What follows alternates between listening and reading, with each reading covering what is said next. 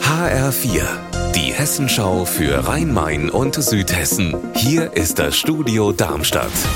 Mit Raphael Stübig, guten Tag. In Kelsterbach im Kreis Groß-Gerau kommt es im September vor zwei Jahren vor einer Apotheke zu einer Schlägerei.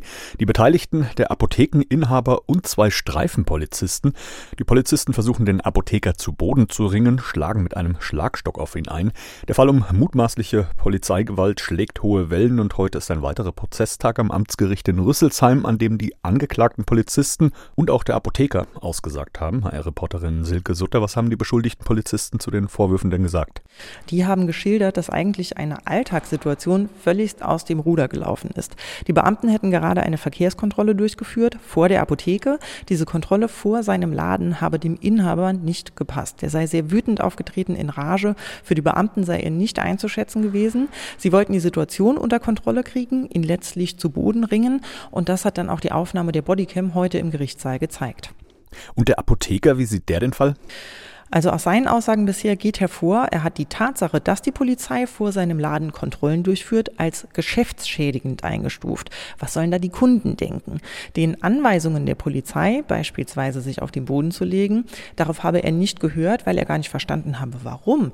Er hätte sich gedemütigt gefühlt und sei auch jetzt noch nach diesem Vorfall traumatisiert. Ein Urteil wird es in diesem Fall heute nicht geben. Nächste Woche kommen die Zeugen zu Wort. Ganz Frankfurt liest ein Buch, es wird zum Gesprächsstoff und Gemeinschaftserlebnis. Das ist die Idee des Lesefests Ende April. Jetzt wurde das Programm vorgestellt. HR-Reporterin Milena Pieper, worauf können sich Lesebegeisterte denn freuen? Es dreht sich alles um den Roman Streulicht von Dennis Ode. Darin geht es um die Frage, wie unsere Herkunft über unseren Bildungsweg entscheidet. Zum Lesefest gibt es dann zwischen dem 24. April und dem 7. Mai insgesamt 77 Veranstaltungen in Frankfurt und Umgebung. Das sind zum Beispiel Lesungen, stille Lesepartys, Stadtrundgänge und ganz viele Schulprojekte mit der Autorin.